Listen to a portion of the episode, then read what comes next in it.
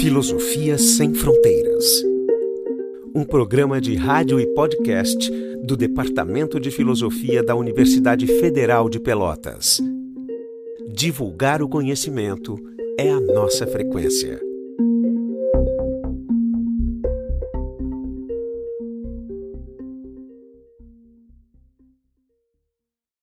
Boa tarde a todos e a todas presentes. Uh, hoje, para nossa conversa, nós contamos com a presença da chapa UFPEL Tô Contigo, concorrente à reitoria da Universidade Federal de Pelotas. Né? Essa chapa ela é composta pela professora Julieta Maria, pelo professor Mário Duarte, pela professora Anne Coutinho e pela professora Janaína Brum. Né? E conosco, hoje, nós temos a professora Julieta Maria, concorrente ao cargo de reitora, e o professor uh, Mário Duarte concorrendo, concorrente ao cargo de pró-reitor. Nós agradecemos imensamente a presença da chapa e, para começarmos, nós temos cinco minutos para vocês nos contarem qual foi a motivação para a construção dessa chapa. Fiquem à vontade. Então, muito obrigada pelo, pelo convite. Né? A gente fica muito agradecido pela oportunidade de estar aqui na Rádio Filosofia, trazendo um pouco do que a gente pensa né, para a nossa universidade em termos de propostas e projetos para que possamos melhorar a nossa universidade e mudar é, muitos paradigmas é, no sentido de qualificar a, o cuidado das pessoas e também é, as relações que, que acontecem intra né, e também com a própria sociedade. É, então, como o colega já disse, meu nome é Julieta Fripp, eu sou, eu sou médica e sou técnica administrativa da Universidade Federal, concursada em 2002 para atuar junto ao Hospital Escola da Universidade Federal, lotação UTI geral. Também sou docente da universidade, lotada na Faculdade de Medicina, junto ao Departamento de Clínica Médica, onde dedico clínica médica, onde eu dedico uh, as minhas atividades de ensino, pesquisa e extensão voltadas para a temática dos cuidados paliativos. Cuidados paliativos é uma estratégia que visa melhorar a qualidade de vida de pessoas que apresentam doenças que ameaçam a vida, né, com um cuidado interdisciplinar, né, focado na integralidade de sujeitos singulares, nos aspectos físicos, emocionais, sociais e espirituais. É, então, nesse duplo vínculo, é, duplo CIAP que tem na universidade, a minha, minha dedicação tem sido full time, né, nesses últimos anos. E é, na minha trajetória, tanto como técnico quanto docente, né, eu, eu trago uma bagagem também de gestora, né? Eu fui na minha vida profissional, eu atuei em diferentes cenários assistenciais voltados para a área da saúde, o primeiro assim de maior impacto e grande desafio foi então estar à frente na direção do pronto socorro municipal de Pelotas. No período 2001 a 2004 a época a gente criou lá a, a, o departamento de atenção às urgências e foi naquela época que nós trouxemos o SAMU o serviço de atendimento móvel de urgência para o município de Pelotas. Pelotas foi um dos primeiros municípios a receber o nosso SAMU. Depois, eu, então, como gestora, apresentei a proposta para a implementação do, do Senar de Atenção Domiciliar, que se chama PID, Programa de Internação Domiciliar, junto ao Hospital Escola, e lá a gente materializou, então, mais um Senar de Cuidado em Saúde para atender as pessoas nos seus domicílios, internação domiciliar.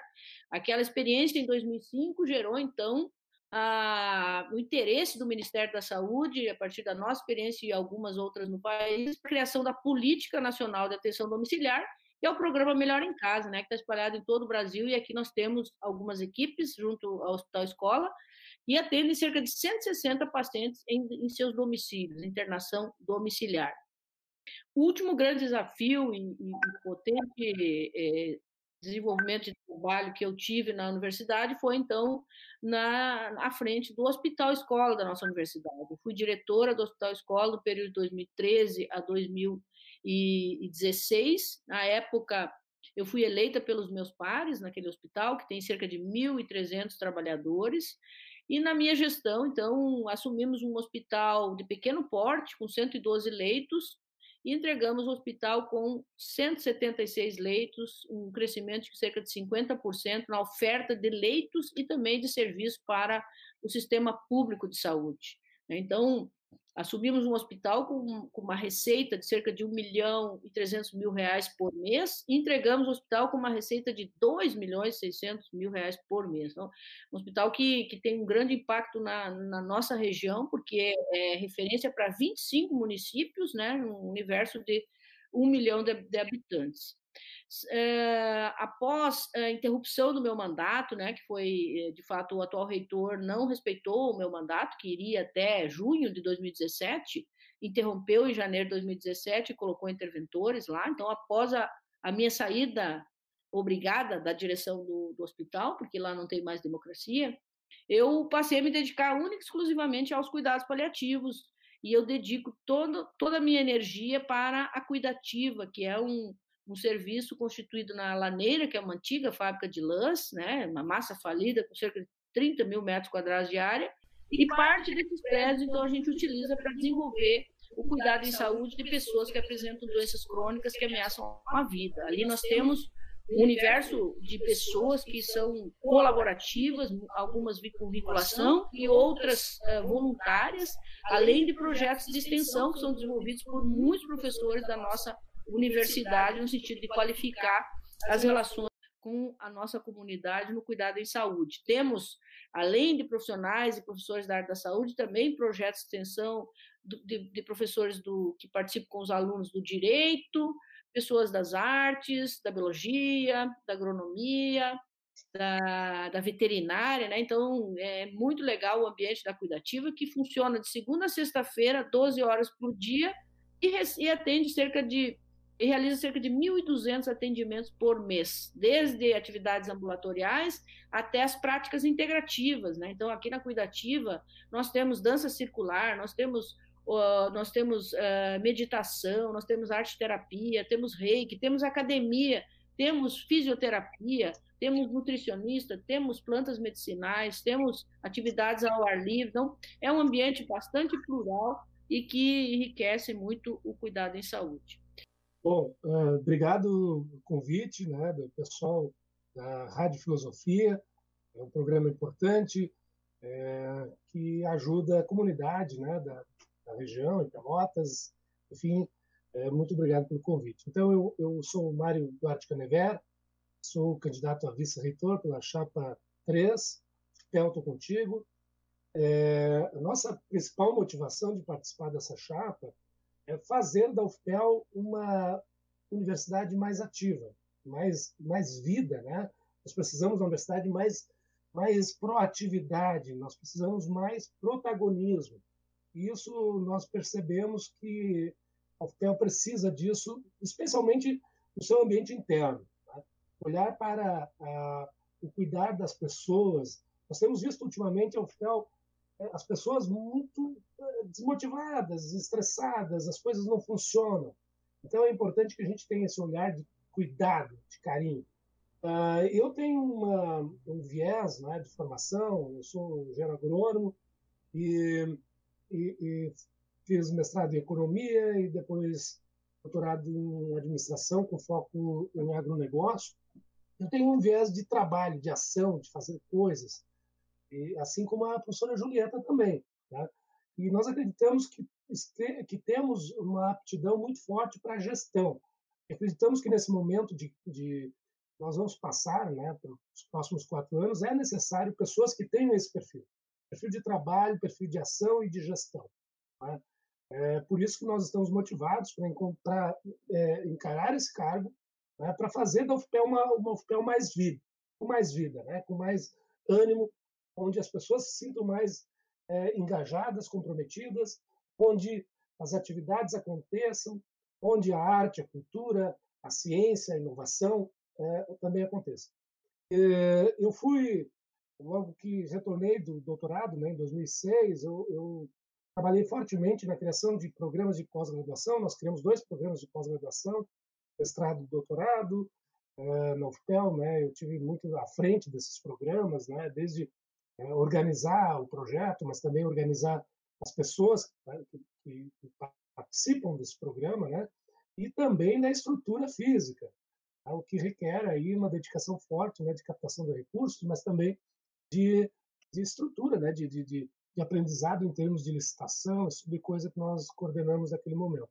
Depois de 2013 a 2016, eu, eu fui coordenador de inovação da UFPEL, foi um período dos mais importantes, né, onde nós tivemos a possibilidade de criar várias coisas, vários é, é, projetos é, inovadores na UFPEL, como, por exemplo, a incubadora de base tecnológica da UFPEL, a Conectar, né, que é já reconhecida na região e eu considero como um dos melhores projetos que nós temos na UFPEL nos últimos tempos, porque isso dá vazão à possibilidade das, é, das pessoas, né, dos professores, alunos, estudantes de graduação e pós-graduação, transformarem suas ideias, não é, suas pesquisas, que, que, muitas vezes são muito interessantes, em produtos e processos inovadores que, que venham render né, possibilidades de negócio né, para a nossa região, para o desenvolvimento do nosso país. Nós também criamos e articulamos aí na comunidade um APL, um arranjo produtivo local do setor de saúde. Né? Nós temos aqui um conjunto de empresas na nossa região, na área de produção de materiais médicos hospitalares, que atuavam de forma sozinhas, né, isoladas, é, com muita tecnologia, com muita inovação, mas a UFPEL é muito distante. Então, nós articulamos isso e, e esse APL né, para fazer as pesquisas né, e, e, fazer as inovações de forma mais integrada entre a universidade e esse setor. Portanto, hoje esse troço, esse APL está um pouco é, parado. Né? Então, eu queria dizer que, basicamente, a, a minha atuação tem sido nessa área.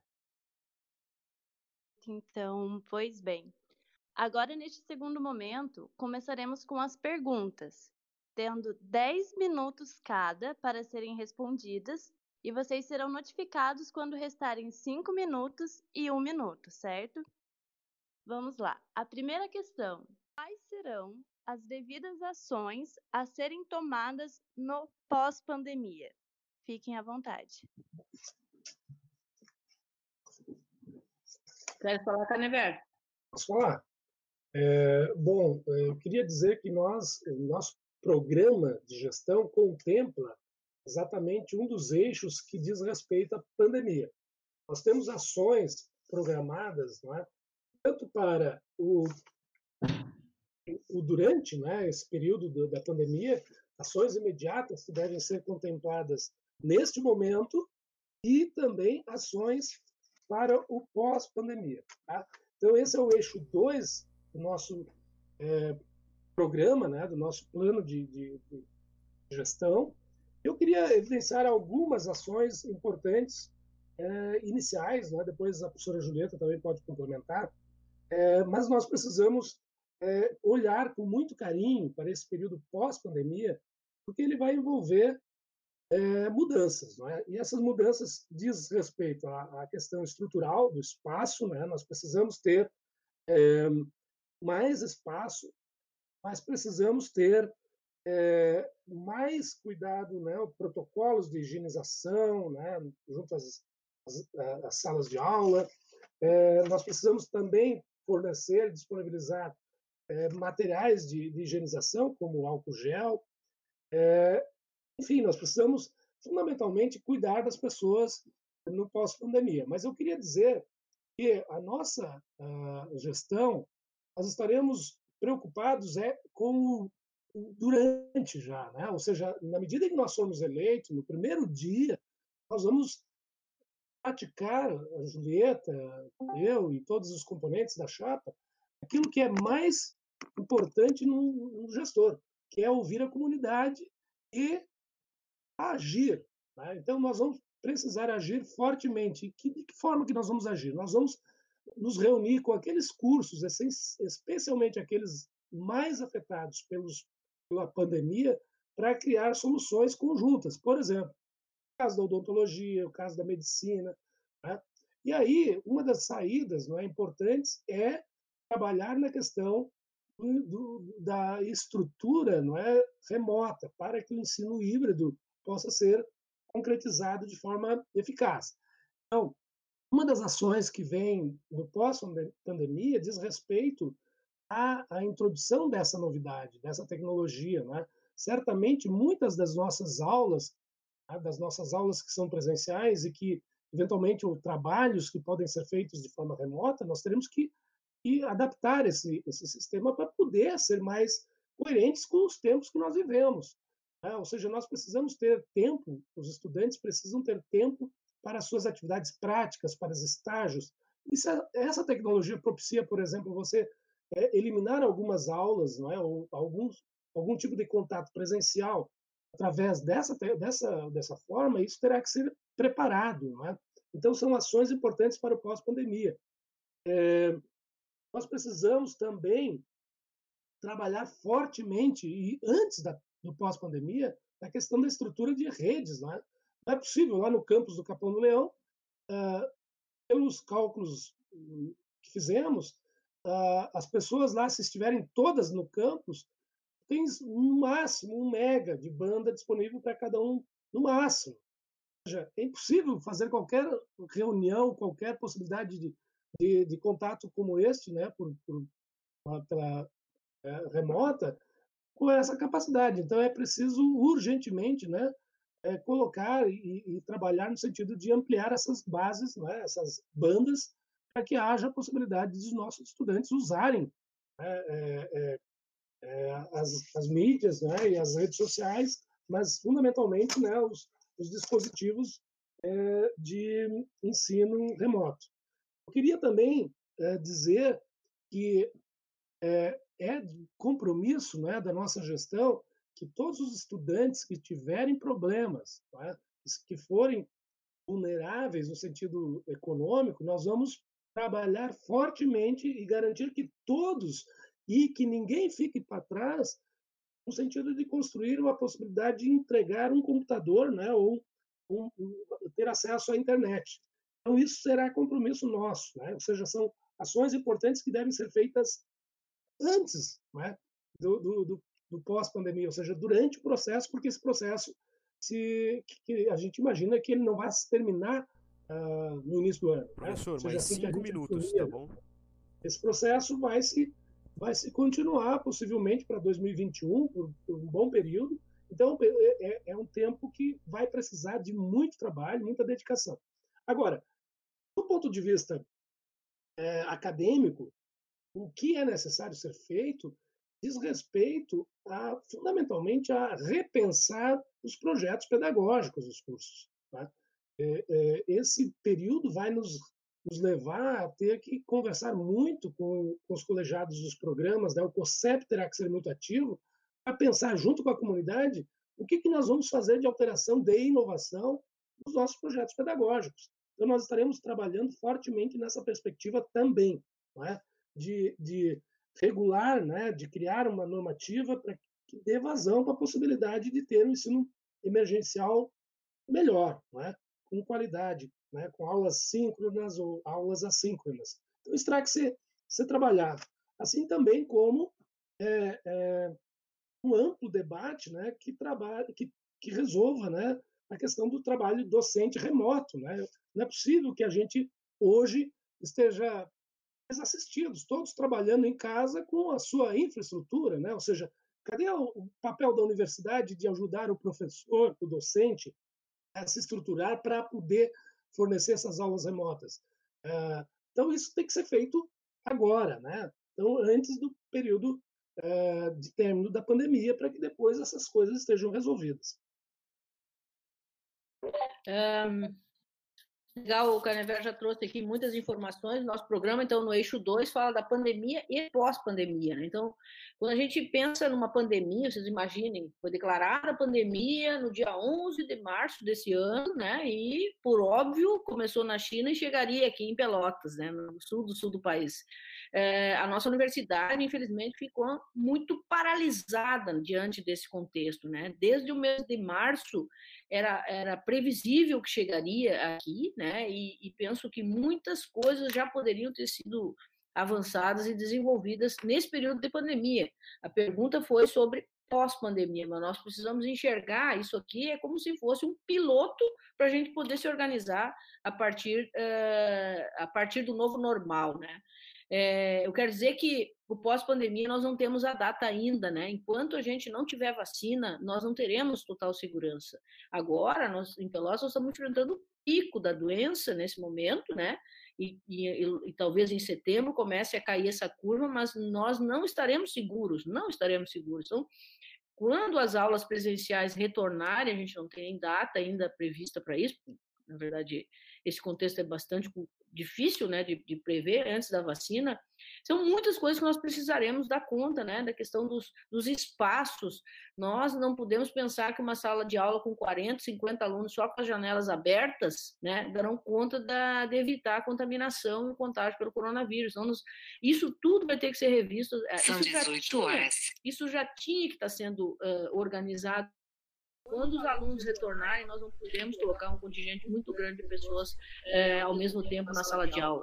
Temos total consciência das questões de acesso. Então, estudantes que é, apresentam vulnerabilidade social e que não têm acesso às ferramentas de comunicação terão máxima prioridade. Então, nenhum a menos. Nós, to todos os estudantes que têm vulnerabilidade e dificuldade de acesso ao computador e internet terão acesso, mas de qualidade, né? Terão um notebook ou um computador para poder desempenhar suas atividades. Muitos estudantes estão tendo que, que, que participar de aulas e, e, e, recebem aulas e só tem acesso a um dentro de um celular. Não? Então, imagina um estudante que está tendo que desenvolver várias atividades acadêmicas com, somente com uma telinha de celular.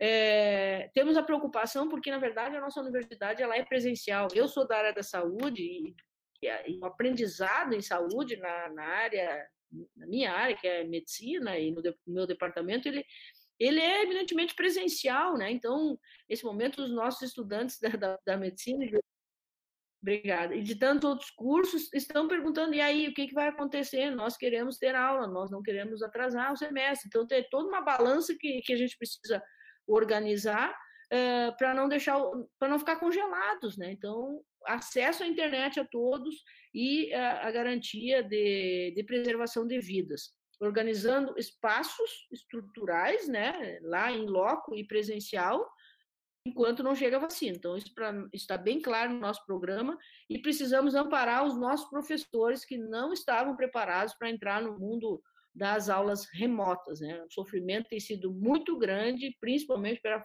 pela falta de amparo e suporte nesse momento aí de transição da pandemia para pós-pandemia. Obrigada. Muito obrigado, professora. Bom, dando seguimento, a segunda questão é sobre o orçamento. Como vocês pretendem operar o orçamento tendo em vista a situação econômica que nós nos encontramos desde já? Essa pergunta ela é fundamental, né? Temos noção, né, que estamos em uma universidade pública que enfrenta inúmeros problemas de ordem financeira, né? Houve ao longo dos anos uma redução de orçamento nas universidades e o Ministério da Educação e Ministério da Saúde, inclusive, estão sofrendo né, os, os, os, efeitos da, do congelamento da PEC, né, daquela, da PEC da morte que o pessoal chama. Então, é, nós sofreremos consequências se isso, se isso permanecer nos próximos 10 ou 20 anos. A questão é que a gente não pode é, esperar o tempo passar. Na medida em que nós estamos nos propondo a assumir a gestão da Universidade Federal, que é um grande desafio, temos na nossa UFPEL um universo de estruturas que são bastante descentralizadas, né? não, não, é um campus universitário, é uma cidade universitária onde todos os cursos estão concentrados. Ela é muito é pulverizada e isso gera muita, muitas consequências em termos de manutenção e custeio, né? Então, temos essa consciência, são mais ou menos 15 estudantes, 15 mil estudantes presenciais, cerca de 3 mil estudantes na modalidade IAD, cerca de 1.400 professores e 1.300 técnicos administrativos, tocando essa máquina potente que é a nossa universidade, um ambiente num ambiente plural, né, onde muitos professores e, e colegas técnicos administrativos desenvolvem inúmeras atividades que precisam ser valorizadas e que a gente possa, de fato, uh, resgatar a essência do cuidado ativo, né? Fazer, fazer com que as pessoas possam se motivar e que possam desempenhar as suas atividades de sala de aula, de pesquisa, extensão, e, e, de ensino, pesquisa e extensão, nos diferentes campos, tendo o amparo da instituição para aquelas coisas que são corriqueiras do cotidiano. Nesse momento em que nós estamos em campanha, né, virtual, online, né, conversando com os nossos colegas em diferentes unidades, é uma queixa generalizada da dificuldade de estar trabalhando com, no seu ambiente de trabalho com qualidade é, naquilo que é a essência do cotidiano, falta de insumos, dificuldade de, de manutenção de equipamentos, é, falta de, de organização no processo de trabalho, excesso de burocracia na resolução é, de problemas, o distanciamento da gestão das unidades acadêmicas. Nós temos no nosso programa a previsão de, de termos a, a nossa reitoria vai ser itinerante, estaremos sim circulando em todos os campos, ao lado das pessoas, lá no seu trabalho vivo, no cotidiano, é, realizando verdadeiramente um, um diagnóstico de necessidades, para depois sim né, organizar junto com, os, com, com, as pessoas as priorizações. Né? Então, quais são os, os, uh, os, nossos críticos, onde é que a gente tem que intervir agora, quais, é, quais, são os planos de ação, quais são os atores que vão se envolver com esses processos, o quanto nós vamos resgatar a participação dos nossos estudantes, que é, de fato a gente vê, percebe uma certa inércia, né? Os, os, estudantes eles estão eles estão participando pouco, né? Das dos processos decisórios da nossa universidade.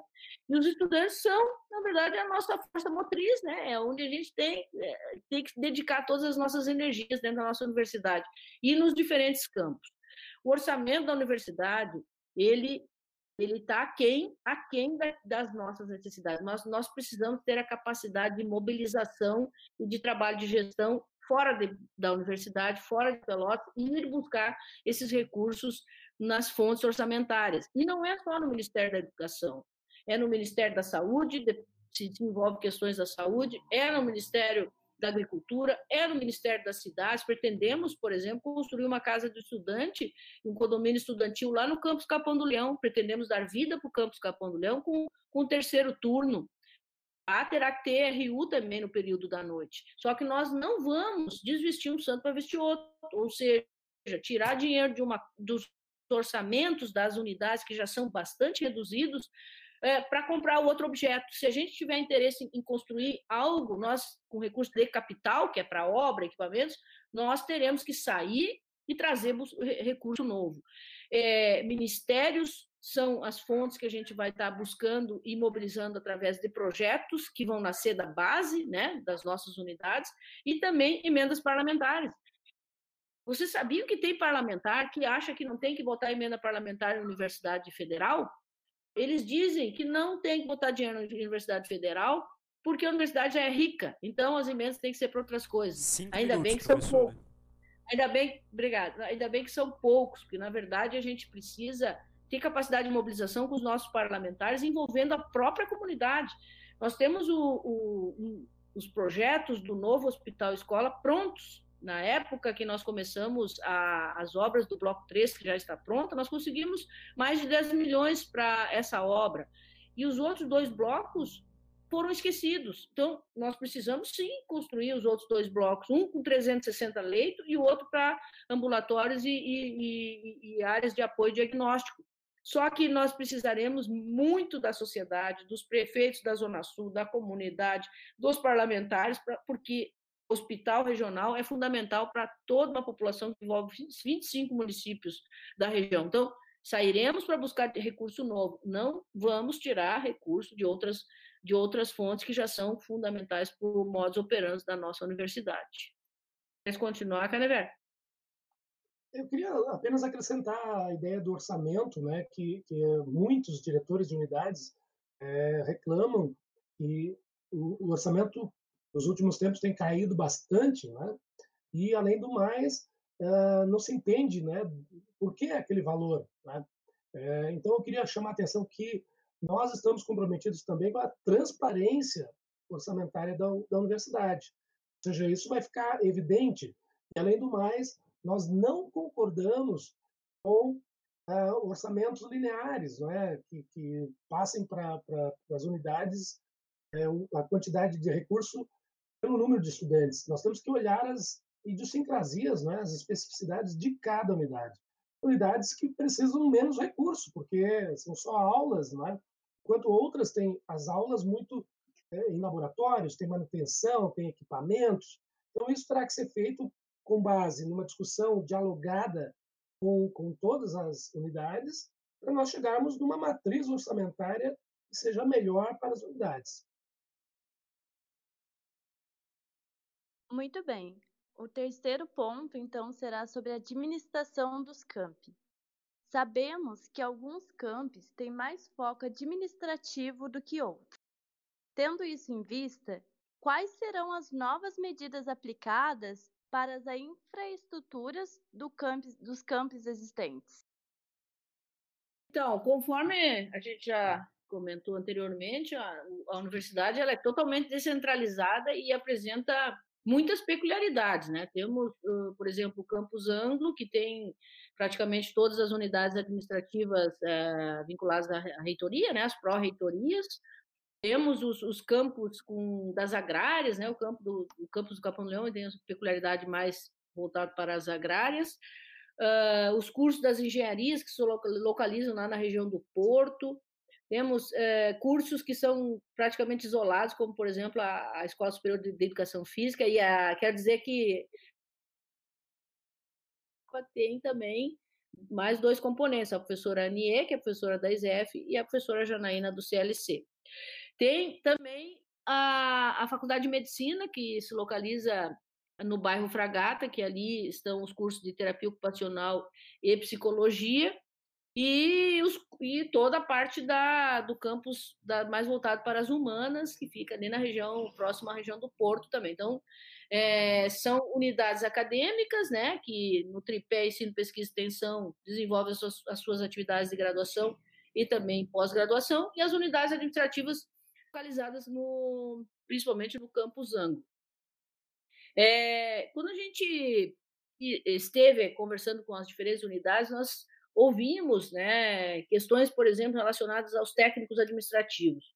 Os técnicos administrativos, hoje, é, são cerca de 1.300, em, em grande quantitativo se localizam no, nas áreas administrativas é, do ângulo. Né? E nós é, observamos, e as pessoas também relataram, que nas unidades acadêmicas tem um quantitativo bastante reduzido de técnicos administrativos para desempenhar atividades administrativas e também é, de áreas técnicas, como, por exemplo, laboratórios. Então, essa, essa questão da gestão de pessoas, nós vamos ter que, vamos ter que rever né, como que vai se dar essa distribuição, é, priorizando, obviamente, fundamental, fundamentalmente, a possibilidade de conseguir novos códigos de vaga para reposição desse, desse, dessa força de trabalho, mas e não conseguindo, teremos que, de fato, organizar realocações que possam suprir as, as demandas, de acordo, inclusive, com as vocações dos nossos técnicos administrativos. É, na máquina administrativa, nós pensamos em, em reorganizar, do ponto de vista gerencial, algumas coisas relacionadas às pró-reitorias. Né. Então, hoje são oito pró-reitorias, e nós pretendemos uh, criar a Pró-Reitoria de Inovação. Né? Então, para que se possa criar a Pró-Reitoria de Inovação, por óbvio, uma das pró-reitorias uh, deixará de ter status de pró-reitoria. Por que, que nós queremos criar uma pró-reitoria de inovação? O Canever, na sequência, pode falar um pouco mais sobre isso, que é a praia dele, porque nós pretendemos, uh, e isso é como se fosse é, quase que prioridade na nossa gestão, além do cuidado de pessoas, nós precisamos inovar.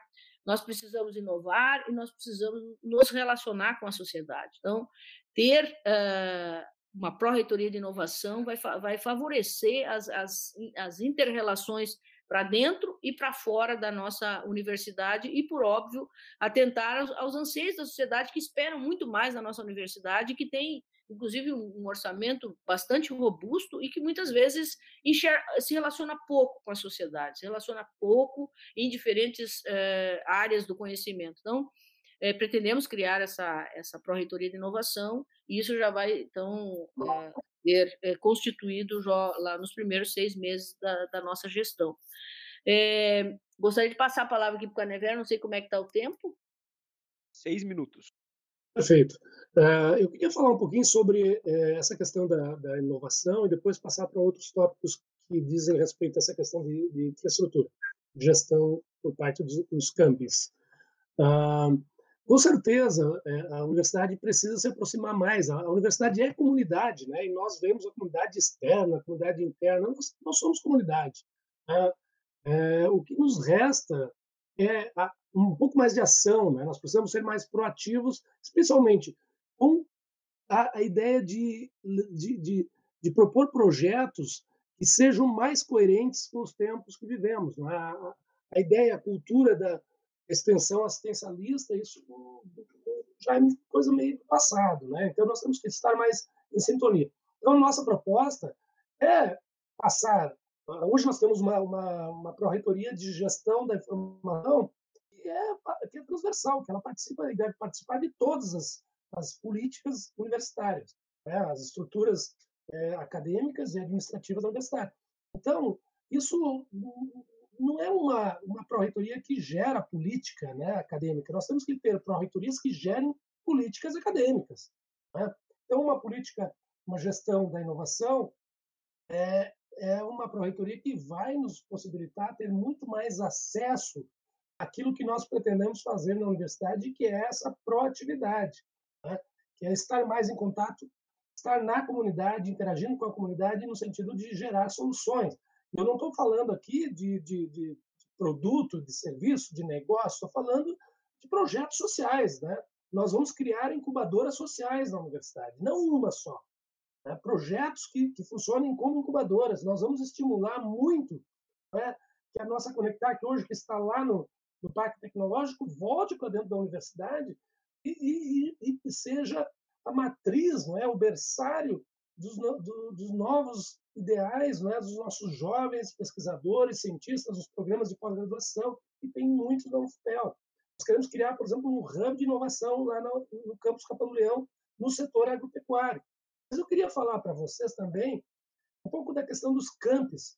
Cara, eu, eu vou lá para o campus Capão Leão, eu adoro aquilo porque eu acho que é o melhor local, é, melhor campus da, da, da universidade, melhor camp da universidade.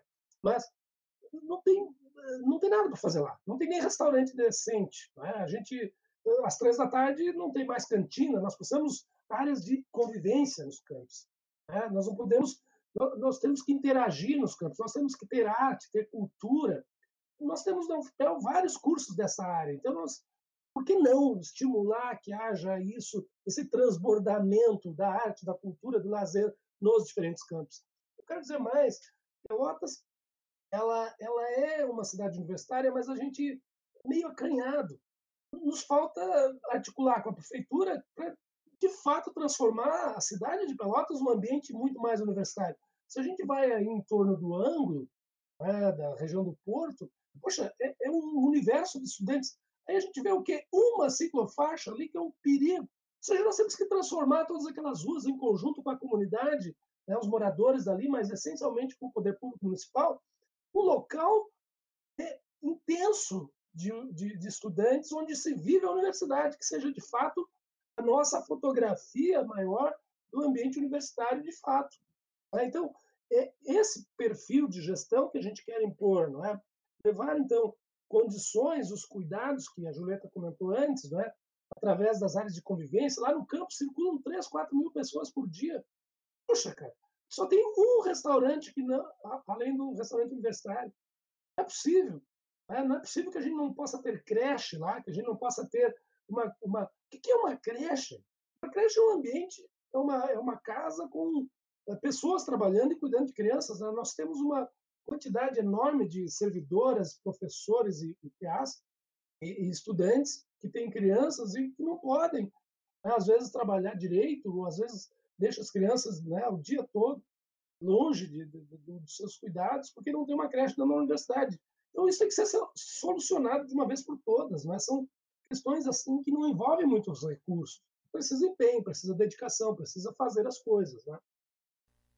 E aqui eu quero complementar, isso, só para complementar isso que o, que o Canever colocou, a gente precisa enxergar, integrar a comunidade à, à cidade, né? Então, ali no, no ICH, né, é, a gente já conversou com, com alguns colegas daquela região, importante humanizar aquele espaço lá, fechar ruas, se for o caso, fechar ruas para que, uh, que se possa uh, enxergar a nossa comunidade da UFPEL de manhã, de tarde, de noite e final de semana. Iluminar, fechar ruas, se for o caso, lá nas engenharias, então tem praça na volta, tem colégio, e os caras não têm, as pessoas não têm um lugar para fazer um lanche, as pessoas não têm um lugar para sentar, os, os estudantes da, das engenharias e, e também é, de outros locais que a gente visitou não têm onde ficar, ficam nas escadas da odontologia. A odontologia simplesmente suprimiram o espaço que eles tinham de cantina para botar uma biblioteca e hoje os estudantes não têm um lugar para tomar água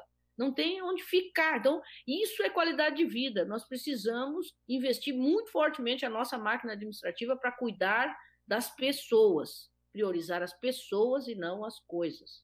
Obrigado, professora. Bom, pois muito bem. Passando para a próxima questão. Sobre as políticas de diversidade social.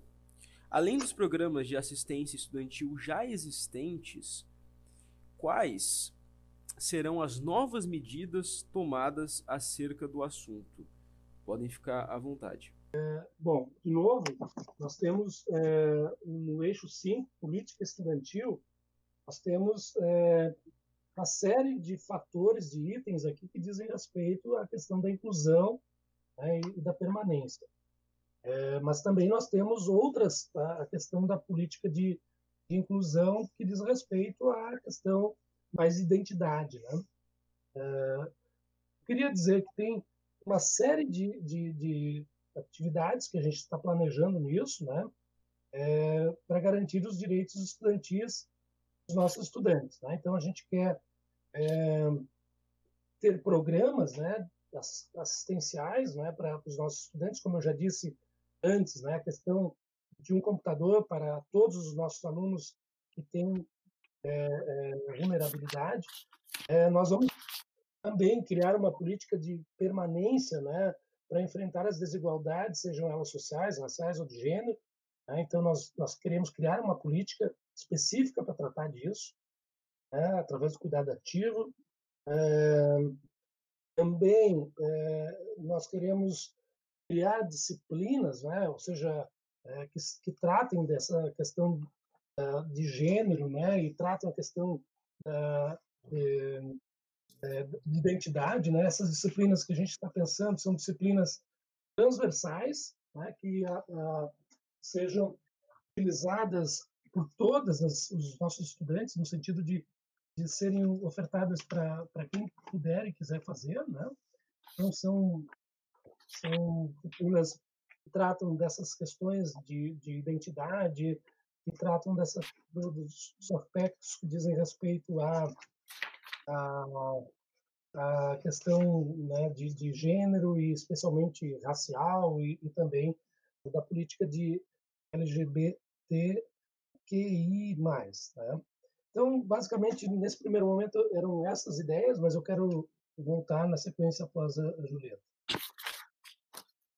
É, então, nós temos no, no nosso eixo 3, 3.2, a política do cuidado ativo. Né? Política do cuidado ativo, é, ela, é o, ela é o foco assim da nossa, do nosso programa, porque a prioridade do nosso programa é cuidar das pessoas, né? cuidado ativo das pessoas que, que coexistem né, dentro da nossa universidade, docentes, estudantes e técnico-administrativos. Precisamos ter uma escutativa né, para poder identificar quais são as causas de sofrimento, as causas de, de, de evasão na nossa universidade.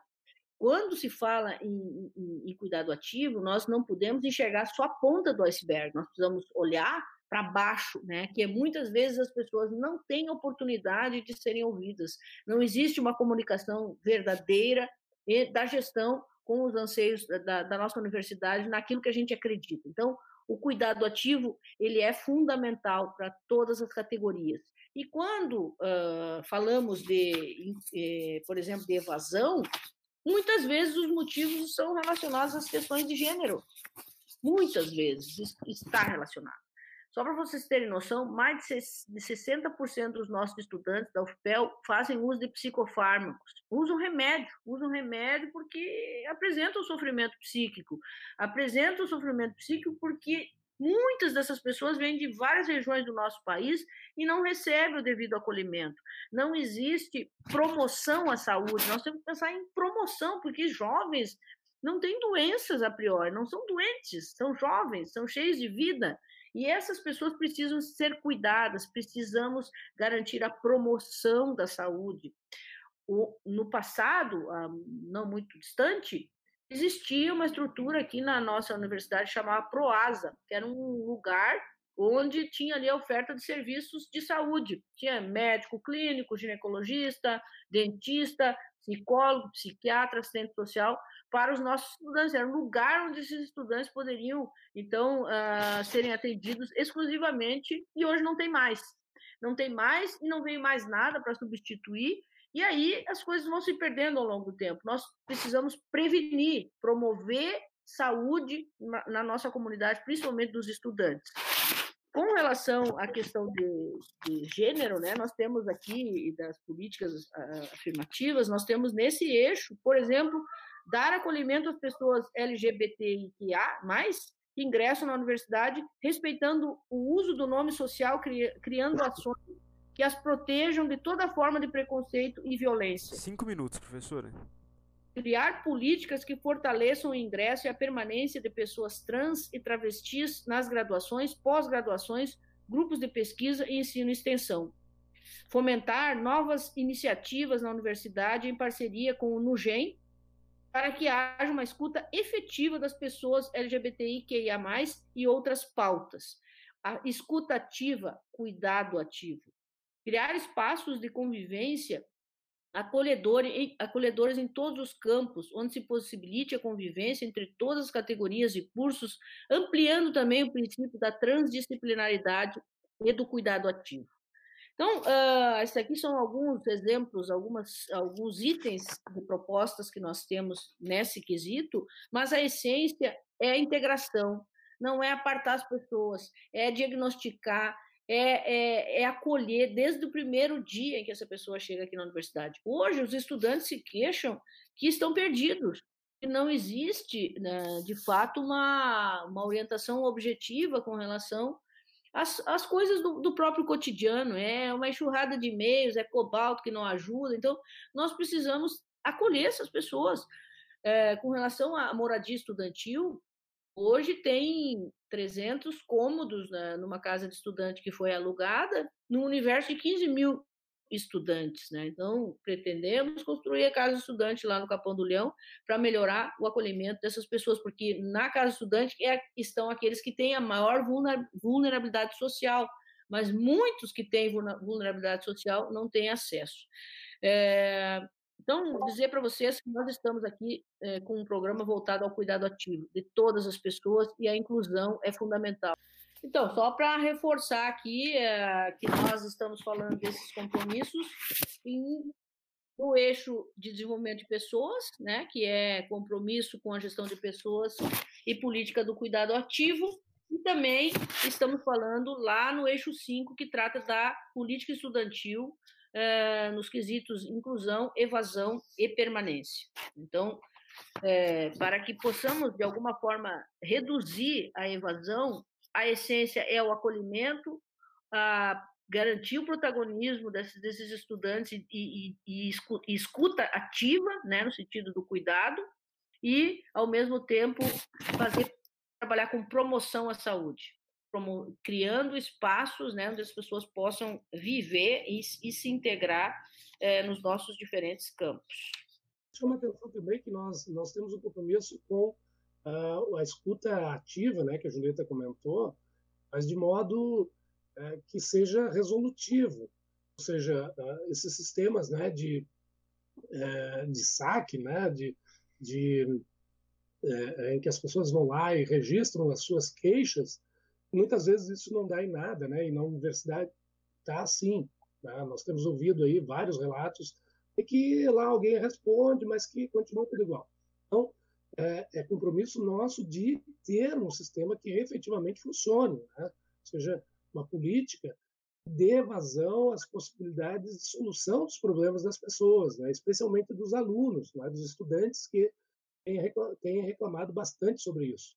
Então, também é uma, uma, uma inovação né, importante que a gente quer fazer de ter um sistema que funcione, né, que seja efetivo, interno, né, e que não fique aí exposto nas redes sociais, né, tentando resolver problemas é, através de discurso. Passando para o nosso quinto e último ponto, falaremos sobre comunidade e universidade. Quais serão os programas que irão auxiliar na ponte de comunicação entre a comunidade e a universidade? Essa pergunta tá boa, hein? é, então, acho que tanto eu quanto o Canever, a gente, a gente gosta desse tema, né? E, e eu quero dizer que eu, eu sou professor da universidade e, e, eu sou extensionista nata, assim, né? Eu gosto muito de fazer extensão. É, isso tem a ver com, com, todo um trabalho que eu sempre desenvolvi na, na, minha, na minha trajetória aí na área da saúde, é, a, a, atendendo o público, né? Me relacionando com a, com a comunidade externa. Então, isso é fundamental e nós temos muitas ideias que estão já materializadas no nosso programa a partir da nossa trajetória, mas também uh, com muitas sugestões da própria, da própria comunidade universitária nesses nossos diálogos de aproximação. Então, nós, nós pretendemos sim fomentar muito mais a relação da universidade com a sociedade. Nós temos um, uma, uma universidade federal pública, né, é, pública, gratuita, autônoma, crítica, socialmente referenciada na sua, nos, nos seus princípios, mas que tem que ofertar mais, que tem que, tá, que tem que olhar, sair dos muros, né? E a gente, a gente observa que ao longo do tempo parece que o FPEL vem se encastelando cada vez mais. Nós não, não acreditamos que essa seja uma boa estratégia de transformação e crescimento, nos, inclusive na, na qualificação dos nossos estudantes. É, imagine uma situação em que o estudante só está é, tendo contato com aula teórica em sala de aula. Agora, isso é a situação A. Pega a situação B, em que esse estudante está lá fazendo extensão em uma determinada área do conhecimento e ali ele consegue desenvolver pesquisa e ali ele consegue compreender a, a, a temática eh, sendo abordada. Então, é completa, é, é, é revolucionário. Nós temos essa, eh, essa capacidade, nós temos essa missão e a nossa gestão precisa impulsionar mais essas atividades. É, na, nesse trabalho que a gente desenvolve na Cuidativa, eh, a gente acredita que seja isso é uma grande incubadora de relação com a sociedade. Né? Então, começamos com o trabalho atendendo os nossos pacientes, os nossos usuários em consultórios. Na sequência, já ampliamos para as práticas integrativas, onde as pessoas da comunidade, elas chegam aqui, elas escolhem o que elas querem fazer para que, que elas possam se sentir melhor e mais felizes. É, nós não uh, prescrevemos para ela que ela precisa fazer meditação. Nós mostramos para ela que existe essa possibilidade e se ela se identifica com aquela prática, ela ela vai e faz e se sente mais feliz e ela não quer mais sair eh, da cuidativa porque ali é um espaço realmente de troca e de acolhimento. Nós acreditamos que o que a competência ela se dá pelo conhecimento, pela habilidade e pela atitude. A competência ela precisa dialogar com a sociedade porque é ali que a gente consegue realmente é, desenvolver um processo de troca, né? Então, é, como Paulo Freire sempre dizia, né? A, as pessoas elas têm, elas nascem e elas se desenvolvem ao longo do tempo, é, recebendo é, e, e, desenvolvendo muitos saberes, né? Então, nunca a gente pode dizer que a outra pessoa não tem um determinado saber. Nós precisamos compartilhar esse conhecimento acadêmico com o, com o conhecimento da nossa da nossa sociedade e da nossa comunidade. Acreditamos que os cursos, às vezes, muitas vezes o estudante ingressa em determinado curso na universidade, ele nunca se relaciona com outras pessoas de outros cursos. Nós precisamos resgatar a importância da interdisciplinaridade, da transdisciplinaridade. Aqui na Cuidativa, a gente é, desenvolve isso, desenvolve isso, e nós queremos é, ampliar essa, essa boa prática que, que, se faz aqui na Cuidativa para outras áreas é, da nossa universidade.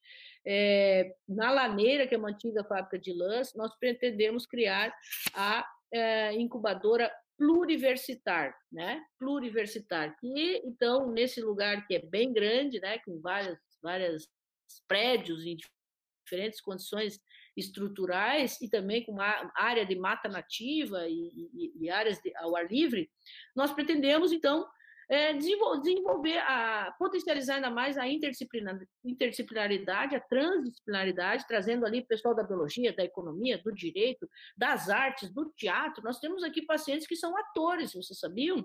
Eles chegaram aqui de cabeça baixa para tratar uma determinada doença, a maioria deles tem doença de Parkinson, e hoje eles são atores. Eles eh, com os nossos professores do teatro, eles são os, os protagonistas da sua, da sua, própria história de vida e desenvolveram uma peça que eles se apresentam aqui para a nossa comunidade. Então, é, ali, nessa essa potente integração faz com que a nossa comunidade, então, possa, de fato, interagir e isso gera um grande pertencimento e um grande crescimento da, na formação dos nossos dos nossos estudantes. É, os meus alunos da medicina, meus, meus alunos da, da FAMED, né, costumam dizer que a cuidativa é as humanas da saúde, porque aqui a nossa preocupação é com a pessoa, não é com o órgão, não é com a sua doença, é uma pessoa que está com uma doença, que está com determinados sintomas, ela é única, ela é singular e ela precisa ser valorizada, inclusive para de, decidir sobre o seu destino, né? sobre a questão de, de, das, das, intervenções que podem ser feitas e, e, como que essa pessoa quer morrer, por exemplo. Muitos pacientes nossos decidem, não, eu não quero ir para o hospital, eu, eu quero morrer na minha casa e sem dor. Tu me ajuda? Sim, vamos lá. Porque essa, essa é, é a, é a nossa essência. A gente precisa trabalhar com muita comunicação, até para dar más notícias, até para dar más notícias. Então, é, são coisas que a gente precisa atentar e sair um pouco da nossa bolha. Tem muita gente lá fora precisando da gente e nós precisamos muito deles para poder crescer como pessoa, como seres humanos, para que a gente possa ter um mundo melhor. Ok, eu vou, vou falar um pouquinho também. Uh, eu queria dizer também que é, a UFPEL ela está dentro dessa comunidade aqui da Zona Sul, né, do, Rio Grande do Sul, e tem todo uma, uma importância regional, né, mas também ela atua em vários outros segmentos que, que acaba impactando a comunidade nacional, né, como é o caso da pesquisa, e também internacional. Então, nós temos que compreender que isso é importante também, né? Mas em relação à comunidade, a comunidade mais, mais uh, local, né, nós temos que estar muito mais engajados. Né? Para isso é necessário é, dar força, né? a, a, a gestão precisa mostrar para a comunidade que, e eu estou falando da comunidade interna, né, para os nossos professores, através de ações, de que a extensão e o emparceramento, o engajamento com a comunidade é, externa, né, no caso, seja de valor. Né? Na verdade, hoje nós temos assim, ah, quem faz extensão não tem tanto valor quanto quem faz pesquisa, quem faz, é, sei lá, o ensino, né? Então a extensão ela precisa ser valorizada também, né? Ou seja, nós temos que criar editais específicos que valorizem a extensão verdadeira, a extensão para valer com a comunidade, projetos inovadores, projetos que, que, que congreguem não só uma extensão é, é, pura, mas também haja a possibilidade de o ensino, o aprendizado acontecer ali. Tá? Então, esse novo status da, da extensão, ela é super importante. Então, a comunidade certamente vai ser beneficiada para isso. Então, nós queremos, nós vamos criar né, e fortalecer editais específicos que haja um engajamento externo, de entidades externas no edital. Tá? Então, um professor, uma professora, para poder participar desses editais, terá que ter um acordo lá e, e comprovação de que tem um, um, uma entidade externa participando, né? para que haja, então, esse, esse, compartilhamento do plano, né, do planejamento desse projeto. Um minuto, professor. Não algo que vem da, da, da ideia de alguém e que seja colocada lá para a comunidade que muitas vezes nem sabe nem quer aquilo. Né? Eu queria também dizer que a, a, a, área da inovação, né, essa pró-reitoria da, inovação, parte dela vai ser encarregada também disso, né? Parte dela vai lidar com inovações internas, né? processo de gestão. Mas parte dela vai se encarregar de, de falar com as entidades da região, né? os prefeitos, as prefeituras, as, as, as associações não é? existentes, para gerar a possibilidade de compartilhamento dos nossos esforços. Sabemos, os municípios lá, sei lá, os municípios da, da, da nossa volta, quanta demanda de pesquisa tem. Tá? No, no, programa que nós participamos, é, numa conversa que tivemos do programa com o prefeito de Cerrito, é, nós nos abriu as portas para que haja a possibilidade de a universidade trabalhar lá, fazer pesquisa lá junto às comunidades rurais ou às comunidades é, quilombolas, enfim, as, as, comunidades que tem lá. Então nós temos que ter estrutura para ir lá. Hoje nós não temos essa estrutura, por quê? Porque se precisar um ônibus para uma aula prática a gente não consegue é muito difícil de se conseguir. Então tem, tem que é, é, uma roda que precisa girar e, e, precisa girar. Ela tem que entrar em movimento. Né? Ela está com muita lentidão, tem muita inércia e tem muitas forças pendendo. Nós precisamos destravar isso. Perfeito. Além disso, eu queria chamar atenção em relação a esse tema da comunidade, é um pouco na questão da comunicação. Nós, tradicionalmente na UFPEL, fazemos uma comunicação de uma via, né? a comunicação que, que eu diria assim, é uma propaganda. Nós propagandeamos a gestão. Né? As nossas redes sociais, as nossas, exceto um pouco a, a rádio, é? o resto, é, basta ver né, o que a gente faz no nosso site da universidade, é propagandear o que a gestão está fazendo. Ok, isso é importante, é, mas a comunicação da universidade não pode ser isso. Tá? A comunicação tem que ser uma via de mão dupla, né? ou seja, é, é, que haja a interação daquilo que se faz dentro da universidade com a comunidade. Nós temos que ser muito mais proativos nisso. Então, hoje, praticamente, a gente tem que estar vendendo a universidade para a comunidade. Né? Então, quando sai um ranking lá, ah, a universidade é a melhor, não sei o quê, a sétima, a décima melhor né, no ranking. Então, a gente propagandeia isso. Mas isso nem precisaria ser feito né, se a gente tivesse efetivamente uma comunicação é, é, bem feita, né? Ou seja, a comunidade toda reconhece a gente. Obrigado, Eu queria uhum. salientar que nós temos propostas aí de criar uma normativa, né, uma política de inovação para o FPEL, para a gente poder se relacionar melhor com a universidade. Né? Nós, temos também a ideia de, e a proposta de efetivamente dar cabo na questão do, da TV UFPEL, né? que está aí há muito tempo sendo falada e que nunca sai do papel. Assim como algo relativamente fácil, mas importante para a comunidade, especialmente os nossos estudantes, que é um portal de estágios, tá? que não é algo difícil de ser feito. Então, isso certamente vai dar muito mais transparência, muito mais acesso para a comunidade, para aquilo que nós temos aqui internamente. Ok. Uh... Por fim, então, uh, feitas as cinco perguntas, como finalização, uh, vocês têm cinco minutos para se manifestarem, podem ficar à vontade para dizer o que vocês quiserem para o seu público, lembrando que eu aviso uh, quando faltar um minuto. Queria uh, agradecer né, o convite do Rádio Filosofia, dizer que é sempre muito importante a gente compartilhar as ideias, né, e, e dizer que também nesse momento uh, nós acabamos conhecendo muito a UFPEL, né, e sabemos é, do seu potencial, mas também sabemos de, de entraves né, que, que, temos e que é importante que haja a possibilidade disso é, ser destravado. Né?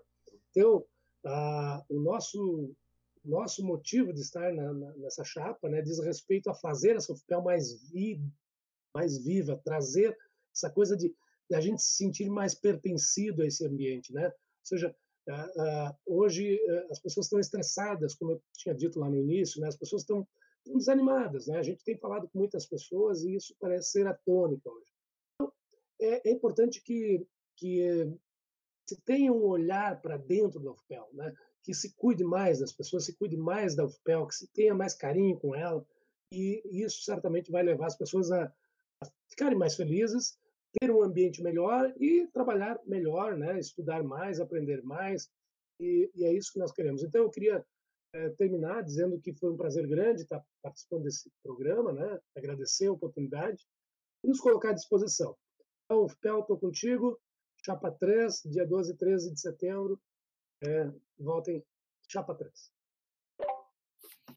Então, é, muito obrigado mais uma vez pela oportunidade. Sempre esses momentos de diálogo e de, de socialização de ideias, eles são fundamentais e, e, a Rádio Filosofia assume esse papel com bastante qualidade. Eu quero dizer que fiquei bastante impressionada positivamente com a metodologia que vocês trabalham. Estão de parabéns. É, e dizer que nós, da Chapa 3, Surpel Tô Contigo, trabalhamos, vamos trabalhar muito fortemente com questões prioritárias cuidado ativo das pessoas, porque cuidando das pessoas todo o resto acontece. Então, cuidar das pessoas, valorizar o seu local de trabalho, estar ao lado, em loco, nos diferentes locais de trabalho, fazendo o cuidado ativo para docentes, estudantes e técnicos administrativos. Precisamos sim inovar, precisamos sim inovar e trazer a sociedade para dentro da universidade, levar a universidade para, para a sociedade, para as nossas comunidades de Pelotas e também de região. Precisamos sim dialogar, mas dialogar de verdade, conversar com os diferentes centros, com diferentes unidades, estar de estabelecendo uma comunicação direta com as pessoas, é, mas num diálogo ver, verdadeiro, né? Nós sabemos que a nossa universidade, assim como tantas outras, ela é plural.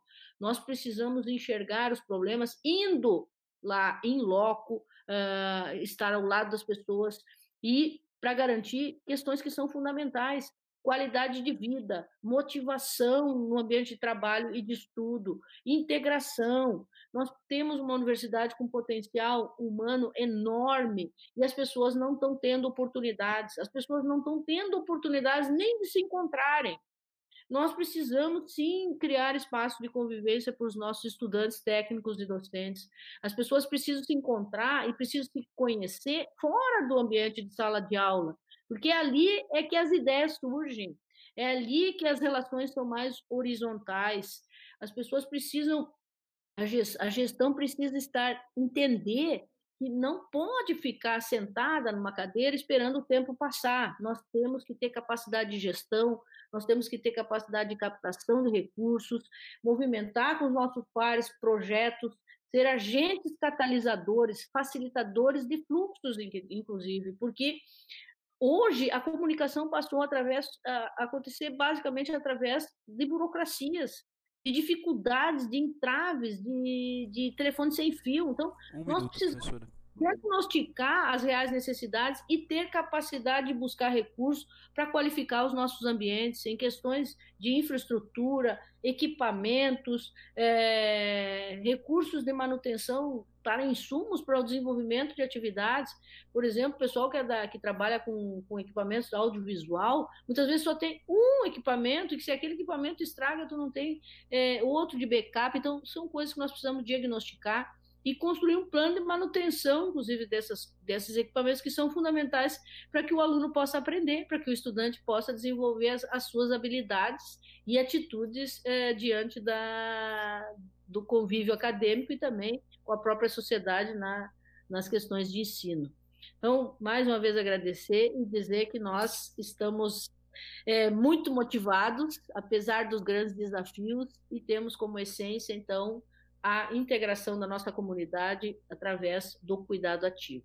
Muito obrigada.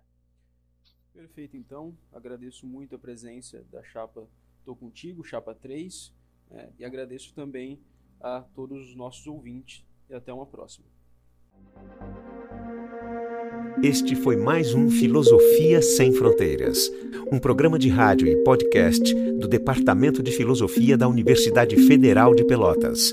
Coordenação de Carlos Alberto Miraglia. Apresentação: Carlos Alberto Miraglia, Flávia Carvalho Chagas, Natália Nazário, Rafael Martins e William Silva Barros.